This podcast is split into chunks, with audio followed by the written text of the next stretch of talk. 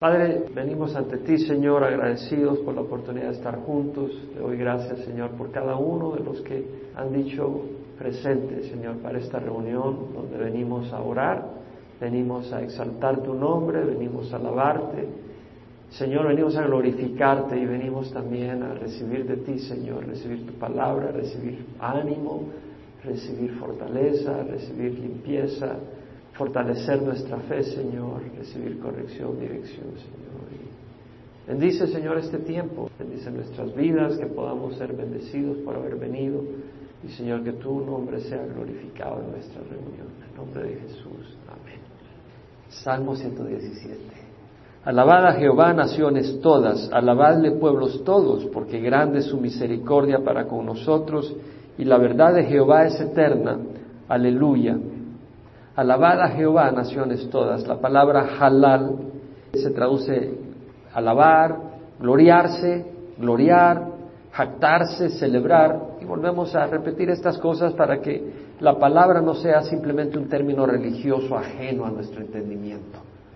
Muchas veces palabras religiosas que realmente no agarramos el sabor de lo que significa.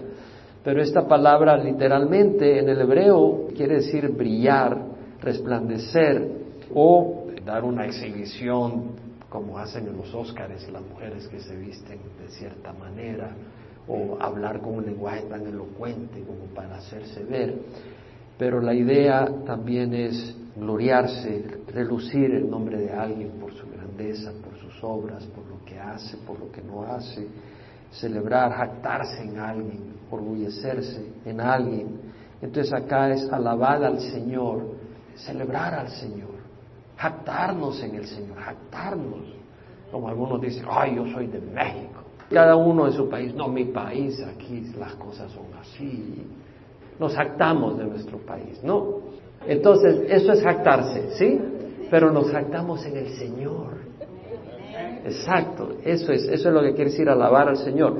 Jactémonos en el Señor. Y ahora fíjense que dice alabar a Jehová. Realmente, y es importante entender, que Jehová no es cualquier Dios.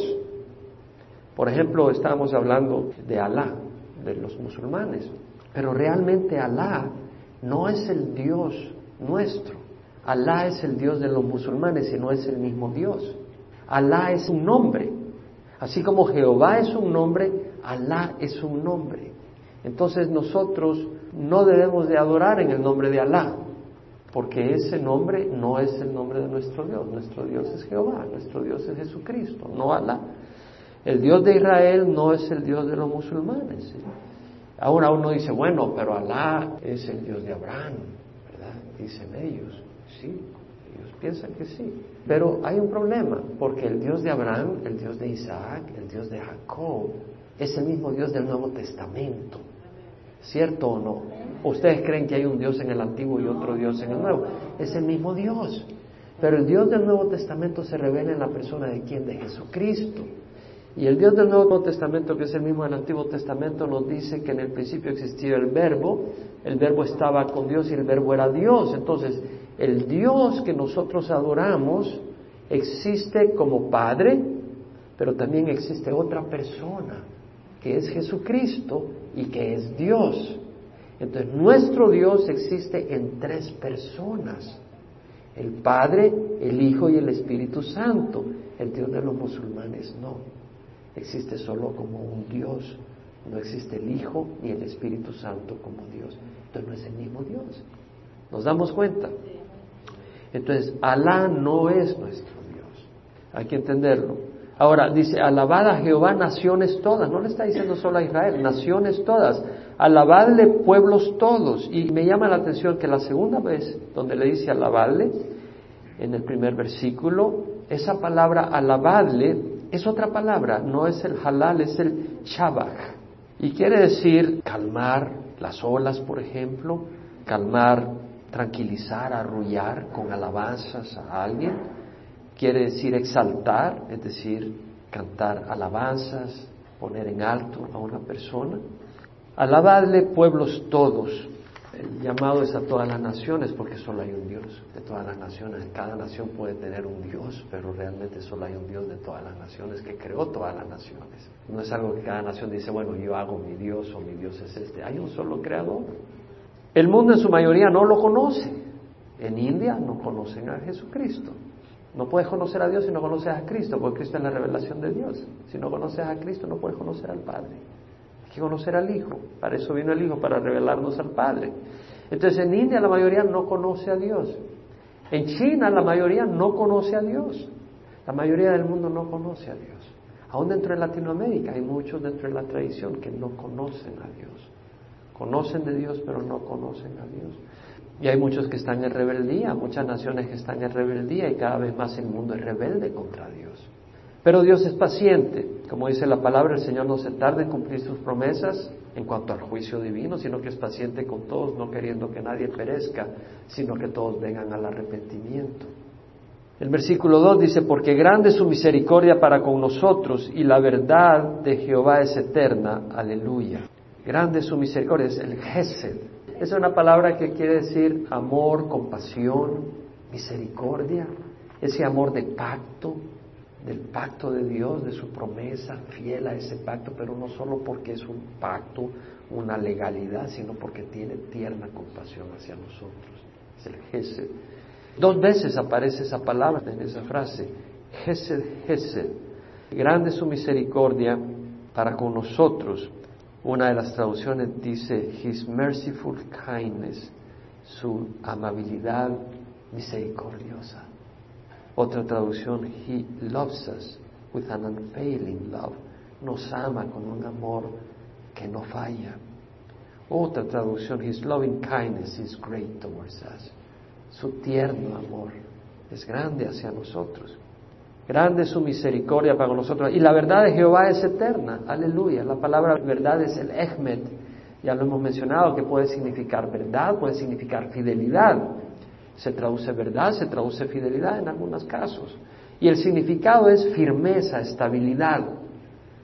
Aquello que es verdadero se mantiene. Aquella persona que es fiel no es hoy sí y mañana no, como decimos, por lo menos en El Salvador en mis años, hace años decíamos, wishy-washy en mis días, esta persona me dio decía, no, no era firme, ¿no? Eso quería decir en nuestro lenguaje. Firme, estable, fiel. Entonces, la verdad de Jehová es eterna. El Señor es fiel, eternamente. Aleluya, alabada al Señor. El Salmo 118 es uno de mis favoritos, me encanta. Me encanta porque realmente es un salmo que habla de Jesucristo de una manera increíble.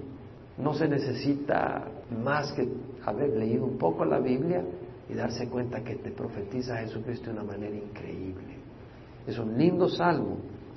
Dice, dad gracias a Jehová porque Él es bueno, porque para siempre su misericordia. El Salmo 117 dice, grande su misericordia para con nosotros.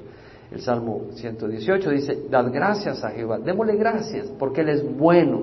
Y la palabra bueno acá es el tov, en el hebreo, que quiere decir bueno, se traduce a veces better, mejor, a veces goodness, bondad de algo bueno.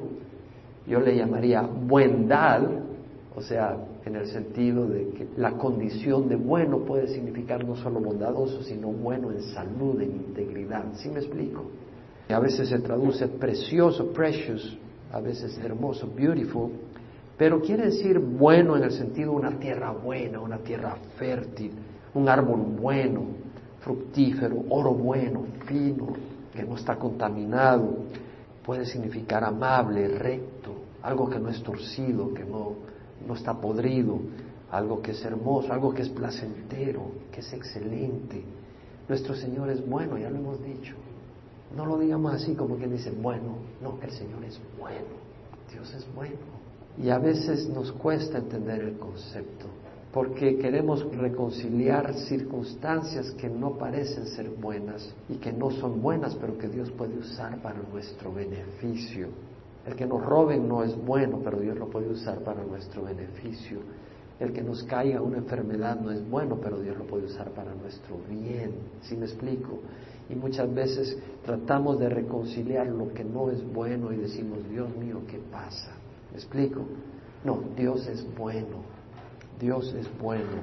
Y dice la palabra, para siempre su misericordia, Jesús, su amor tierno.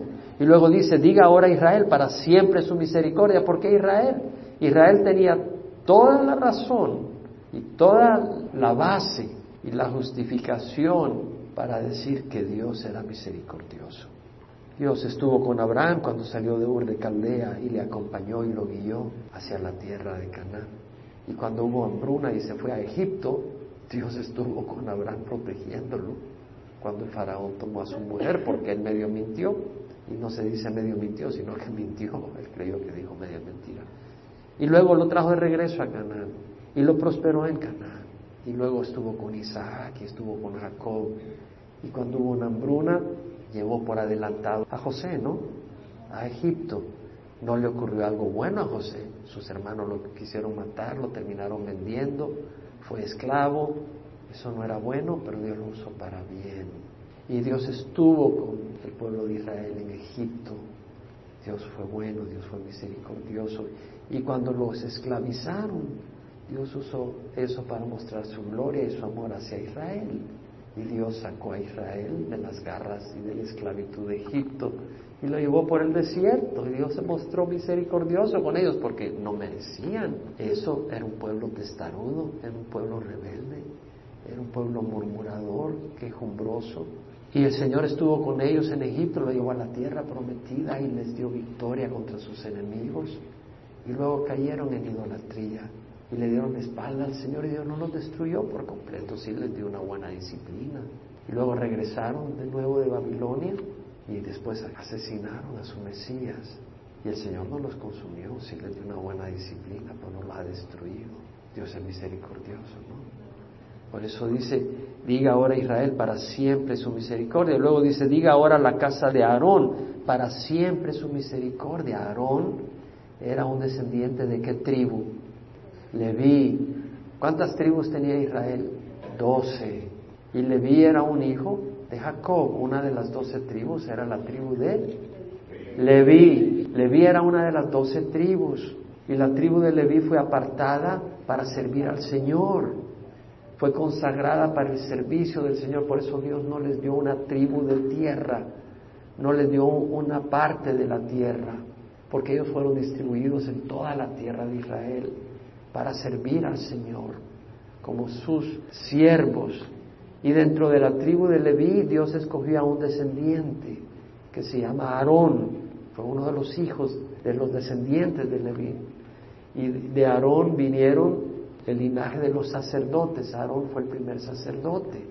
Entonces, todos los descendientes de Aarón, que son de acuerdo a la ley, son sacerdotes, todos los descendientes de Aarón eran llamados al sacerdocio, pero no todos los descendientes de Aarón, es decir, no todos los descendientes de Leví son sacerdotes. ¿Sí me explico? Aarón es descendiente de Leví, entonces hay mucho más levitas que sacerdotes, ¿sí me explico? Entonces tenemos de Aarón viene el linaje del sacerdocio y los sacerdotes, dice, Diga ahora la casa de Aarón, no quiere decir la casa de madera o de roca, sino el linaje, el grupo descendiente de Aarón. Diga ahora la casa de Aarón para siempre su misericordia. La casa de Aarón. ¿Por qué los sacerdotes? Ellos habían recibido misericordia de Dios. Solo los sacerdotes podían entrar a quemar incienso al templo. Había que ser sacerdote, no bastaba ser levita. Para quemar incienso tenía que ser sacerdote. Qué privilegio poder entrar a la presencia del Señor. Era por misericordia, no era porque lo merecieran. Y luego dice, diga ahora los que temen a Jehová, para siempre su misericordia, los que temen a Jehová. En Isaías 66, 2 dice, a este miraré al que es humilde y contrito de espíritu y que tiembla ante mi palabra. Es decir, la persona que teme al Señor es aquella persona que si sabe que el Señor ha hablado, tiene un respeto por esa palabra y quiere conocerla y quiere honrarla. La persona que no le interesa saber lo que Dios ha dicho no es una persona que teme a Dios. Porque Dios ha hablado. Y si tú tienes un temor santo de Dios, tú quieres honrar a lo que Dios te ha dicho. Y quieres oír y saber lo que Dios ha hecho y lo que Dios requiere. La persona temerosa de Dios quiere saber. Ponle que tú eres padre y tú has escrito una carta a tus hijos y tres hijos tuyos leen la carta y dos hijos simplemente no se preocupan por leer lo que tú dices. ¿Quiénes crees tú que te respetan? Los que leen la carta que tú les has escrito. Aquellos que no la leen no tienen respeto hacia ti. ¿Estamos? ¿Tiene sentido? Exacto. Entonces, aquellos que temen al Señor son aquellos que tiemblan ante su palabra. El Salmo 112.1 dice, aleluya, cuán bienaventurado es el hombre que teme a Jehová, que mucho se deleite en sus mandamientos. La persona que teme al Señor se deleite en sus mandamientos. Versículo 5, en medio de mi angustia invoqué a Jehová. Jehová me respondió y me puso en un lugar espacioso. El Señor responde. En medio de mi angustia invoqué a Jehová. El Señor me respondió y me puso en un lugar amplio. El Señor responde. Jehová está a mi favor, no temeré. ¿Qué puede hacerme el hombre? Es un lindo versículo. Jehová está a mi favor, no temeré. ¿Qué puede hacerme el hombre? Este es un lindo versículo. Cuando te duermas, duérmete con este versículo. Porque este versículo tiene su misma expresión en el Nuevo Testamento, donde Pablo dice, si Dios está por nosotros, ¿quién contra nosotros? Dios está a nuestro favor. Y el Salmo 27 también dice lo mismo. Jehová es mi luz y mi salvación, ¿a quién temeré? Salmo 27. Jehová es la fortaleza, se refiere al refugio de mi vida, ¿de quién tendré temor? Cuando para devorar mis carnes vinieron sobre mí los malhechores, mis adversarios y mis enemigos, ellos tropezaron y cayeron. Aunque un ejército acampe contra mí, no temerá mi corazón, aunque en mi contra se levante guerra, a pesar de ello estaré confiado. Vemos que el salmista dice, Jehová es mi luz y mi salvación, ¿a quién temeré? Yo quisiera poder decir que no temo, solo quiero temer a Dios, pero desgraciadamente no es el caso. Desgraciadamente fallo en esa área. Quisiera ser un hombre no temeroso, solo temeroso del Señor. Y cuando tememos algo que no es el Señor, ofende a Dios. No es de confiar en Él. Jehová es la fortaleza de mi vida. ¿De quién tendré temor? Aunque un ejército acampe contra mí, no temerá mi corazón. No debemos de temer. El temor paraliza. El temor al hombre, el temor del futuro, el temor de las circunstancias, nos desvía. De hecho, Proverbios 29, 25 dice, el temor al hombre es un lazo, pero el que confía en Jehová estará seguro. El temor a Jehová es bueno, el temor al hombre es un lazo, es una trampa. Mateo 10, 28 al 31 dice, no temáis a los que matan al cuerpo, pero no pueden matar el alma, más bien temed a aquel que puede hacer perecer tanto el alma como el cuerpo en el infierno. luego dice, no se venden dos pajarillos por un cuarto y sin embargo ninguno de ellos cae a tierra sin permitirlo vuestros padres y hasta los cabellos de vuestra cabeza están todos contados. No temáis, vosotros valéis más que muchos pajarillos. No temáis. Si nos ponemos a pensar realmente, si yo le pidiera, no lo pido, pero si le pidiera a Erwin que apagara la luz y, te concentraras un poco, te aseguro que descubrirías que hay, hay temores en tu vida. ¿Quién puede decir amén? Hay temores en nuestra vida. Y no debe ser así. Debemos de traer al Señor nuestra vida para que Él disipe los temores. Debemos de tomar el tiempo. En Josué 1.9 dice, no te lo he ordenado yo, sé fuerte y valiente, no temas, ni te acobardes, porque Jehová tu Dios está contigo donde quiera que vayas. No temas ni te acobardes. Según de Timoteo 1.7 dice, no nos ha dado Dios espíritu de cobardía, sino de poder, de amor y de dominio propio. No debemos de temer. El versículo 6 dice, Jehová está a mi favor, no temeré que pueda hacerme el hombre.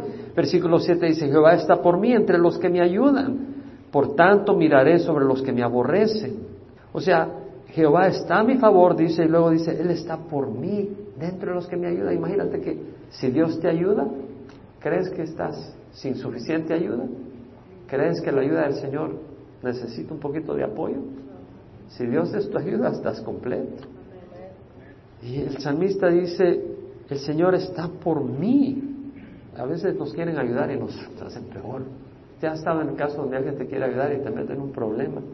Tengo un problema en la computadora. No, yo te lo arreglo. Y le hace crash al disco duro ese hombre. Te quieren ayudar y te hacen peor la cosa. Es mejor refugiarse en Jehová que confiar en el hombre. Es mejor refugiarse en Jehová que confiar en príncipes. Vemos el paralelismo, dos frases paralelas. Es mejor refugiarse en Jehová que confiar en el hombre. Viene la otra paralela, es mejor refugiarse en Jehová que confiar en príncipes. Y el contraste, refugiarse en Jehová contra confiar en el hombre. Es un contraste. Una cosa es refugiarse en Jehová, otra cosa es refugiarse en el hombre. Dice, no, refugiémonos en el Señor. A veces en la crisis estamos poniendo los ojos en el hombre, ya sea el médico o la persona que tiene posición o economía o recursos. Bueno, Dios puede usar todas esas cosas, pero tenemos que entender que es Dios el que ha de mover y debemos de venir a Dios. En Job, él se expresa cómo había sido fiel al Señor y dice, si he puesto en el oro mi confianza, Job 31, 24, si he puesto en el oro mi confianza y he dicho al oro fino, tú eres mi seguridad. Si me he alegrado porque mi riqueza era grande y porque mi mano había adquirido mucho, si he mirado el sol cuando brillaba y la luna marchando en esplendor y fue mi corazón seducido en secreto, y mi mano tiró un beso de mi boca, eso también hubiera sido iniquidad que merecía juicio porque habría negado al Dios de lo alto.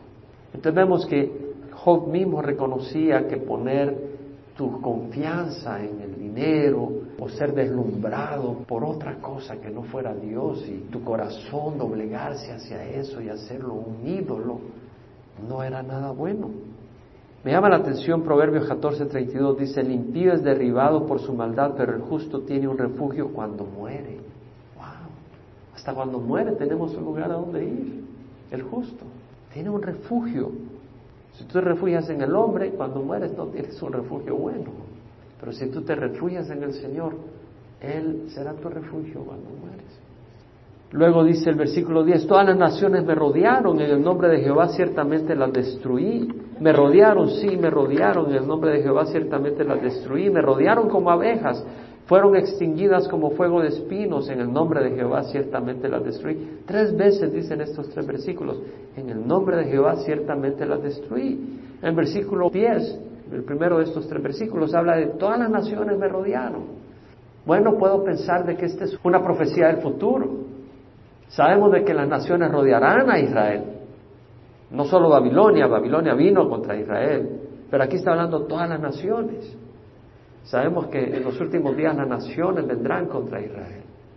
Y sabemos que todas las naciones vendrán contra Jesús en la batalla de Armagedón.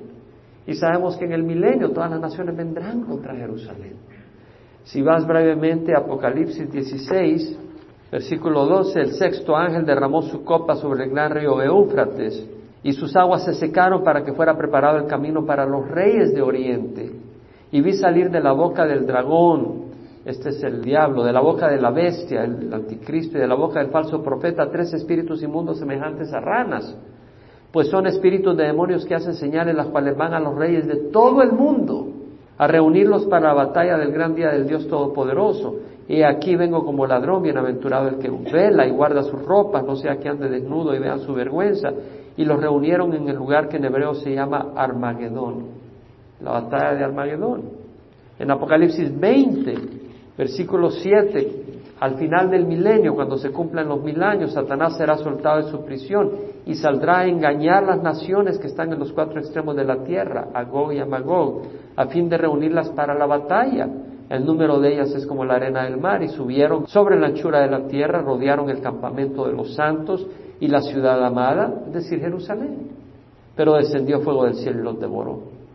En Zacarías 14, Versículo 1, y aquí viene el día del Señor cuando serán repartidos tus despojos en medio de ti, y yo reuniré a todas las naciones en batalla contra Jerusalén. Y será tomada la ciudad y serán saqueadas las casas y violadas las mujeres. La mitad de la ciudad será desterrada, pero el resto del pueblo no será cortado de la ciudad. Entonces saldrá Jehová y peleará contra aquellas naciones, como cuando él peleó en el día de la batalla. Pues vemos al Señor que vendrá y peleará contra las naciones reunidas contra Jerusalén. El Salmo 2, versículo 1 al 3 habla de las naciones que se sublevan contra el Señor. No vamos a ir ahí ahorita. Pero vemos de que esta profecía se cumplirá en los últimos días, cuando las naciones vienen contra Israel y las naciones vienen contra el ungido del Señor. Versículo 13 dice, me empujaste con violencia para que cayera, pero Jehová me ayudó. Una de las traducciones dice, you pushed me violently so that I was falling.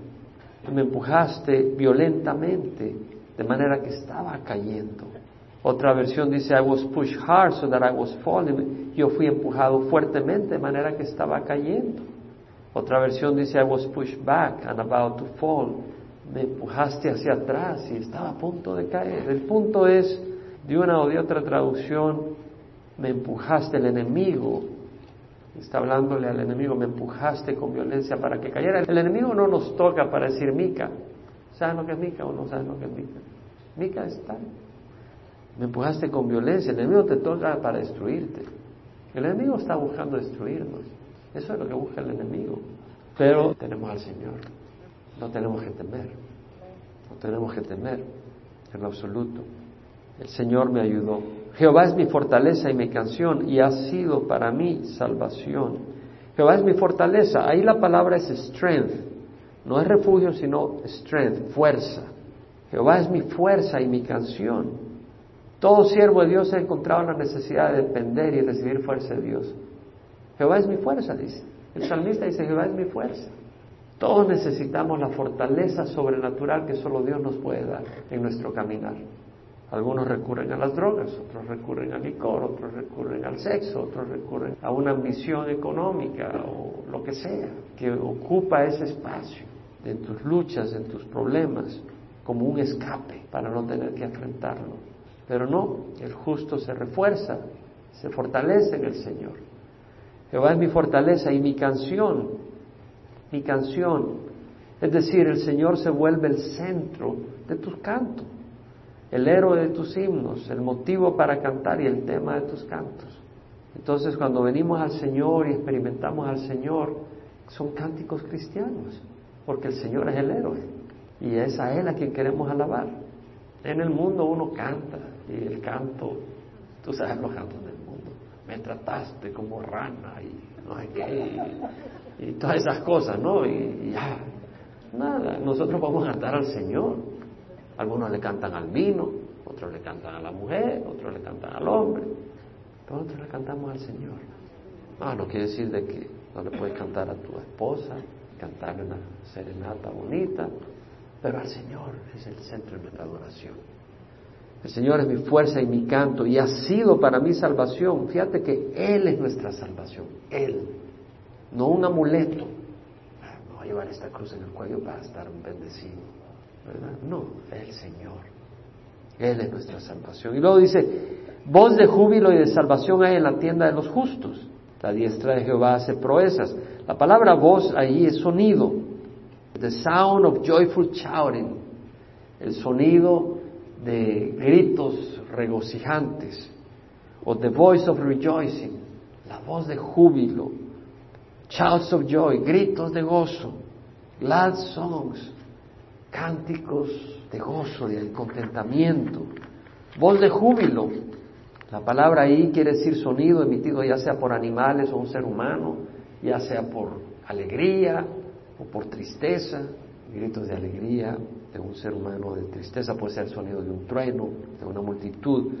Está hablando de voz, grito, de júbilo, de alegría, de canto, de salvación, Yeshua, que viene de la palabra Yasha, salvar, poner en un lugar espacioso, dar victoria, socorrer, ayudar, voz de júbilo y de salvación. Hay júbilo, hay alegría, hay salvación en la tienda de los justos. Bueno, pero ¿quién es justo?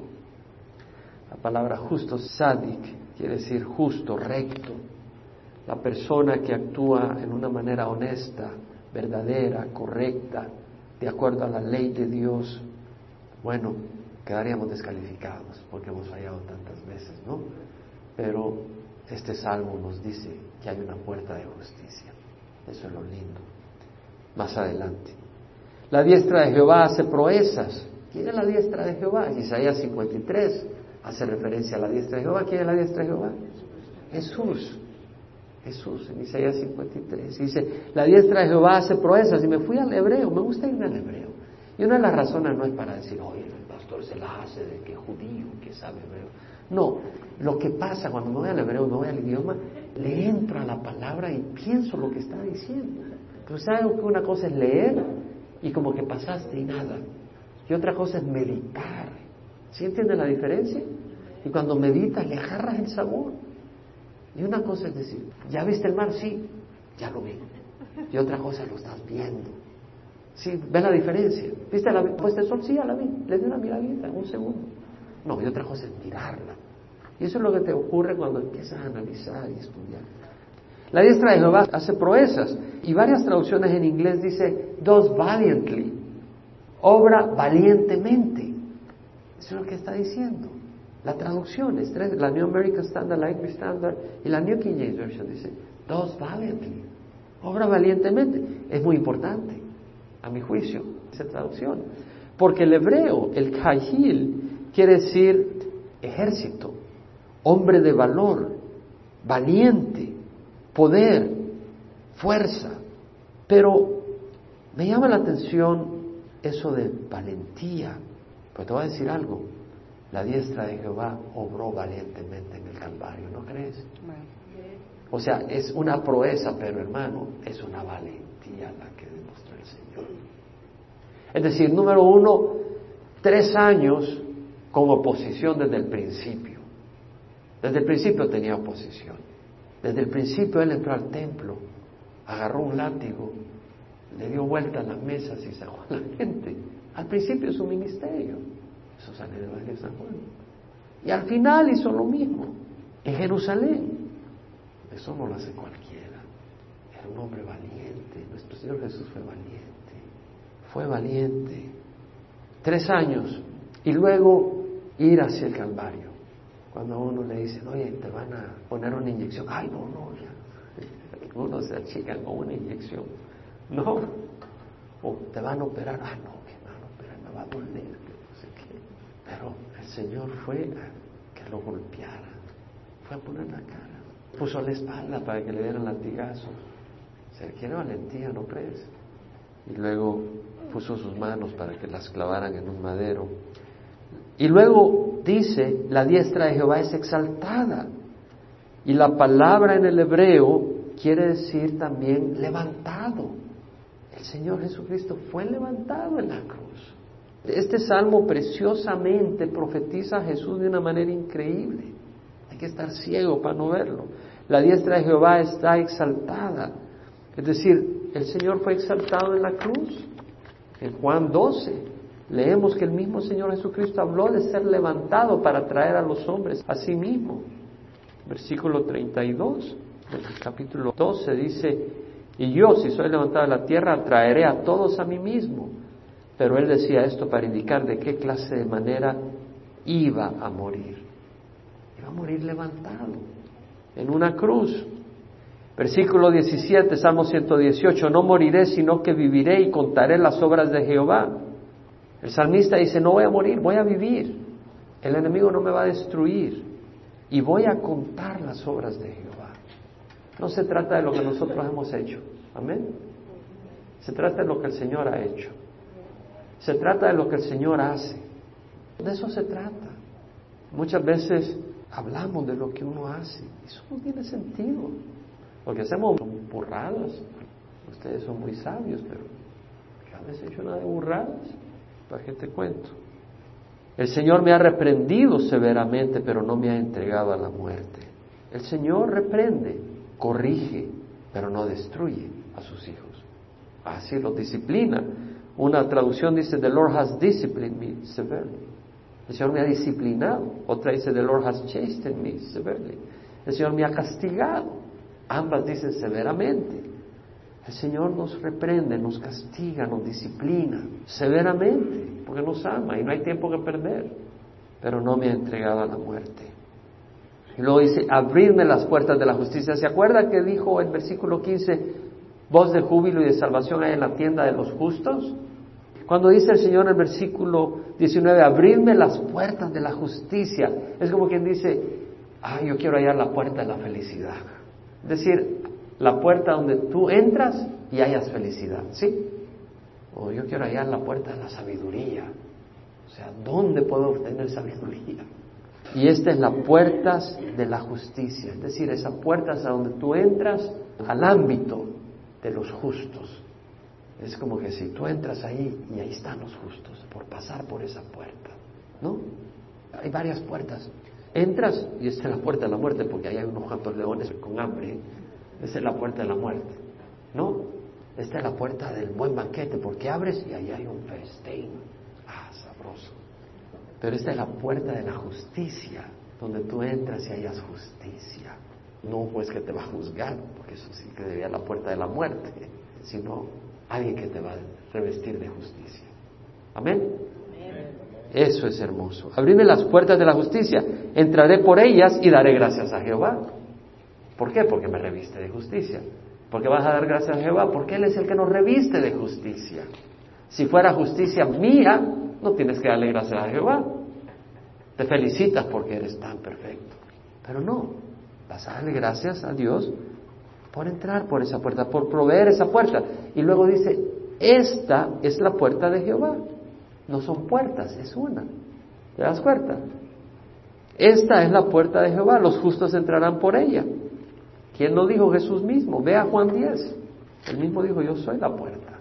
Juan 10, dice el Señor, en verdad, en verdad os digo, el que no entra por la puerta en el redil de las ovejas, el redil, el aprisco, donde están las ovejas guardadas, el que no entra por la puerta, sino que sube por otra parte, es el ladrón y el salteador. Es decir, el pastor no se tiene que tirar por el muro para entrar a donde las ovejas, y las ovejas no se suben por el muro para llegar a donde las demás ovejas. Una oveja que pertenece al redil entra por la puerta, y el pastor entra por la puerta. Dice, ahora, el que no entra por la puerta, sino que se está subiendo por el muro, es el que hace las cosas de escondidas, no es una oveja, porque es una oveja normal de ese rebaño, no tendrá que subirse por el muro, sino que es alguien que tiene otra intención, tomar ventaja de las ovejas. Y no quiere que la vea el pastor de las ovejas, ni quiere que las ovejas se den cuenta, sino más. El Señor dice, pero el que entra por la puerta es el pastor de las ovejas. A este le abre el portero y las ovejas oyen su voz, llama a sus ovejas por nombre y las conduce afuera. Cuando saca todas las suyas, va delante de ellas y las ovejas lo siguen porque conocen su voz. La oveja conoce la voz de su pastor. En Medio Oriente, los pastores tienen su voz, su sonido especial con que llaman a las ovejas. Y las ovejas de cada rebaño conocen el sonido de su pastor. Si hay varios rebaños juntos, un pastor hace su silbido y el rebaño de ese pastor sabe que ese es su pastor y las demás no le siguen.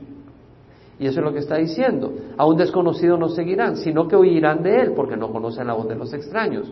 Jesús les habló por medio de esta alegoría, pero ellos no entendieron qué era lo que les decía. Entonces Jesús les dijo de nuevo, en verdad, en verdad os digo, yo soy la puerta de las ovejas. Todos los que vinieron antes de mí son ladrones y salteadores, pero las ovejas no le hicieron caso. Yo soy la puerta.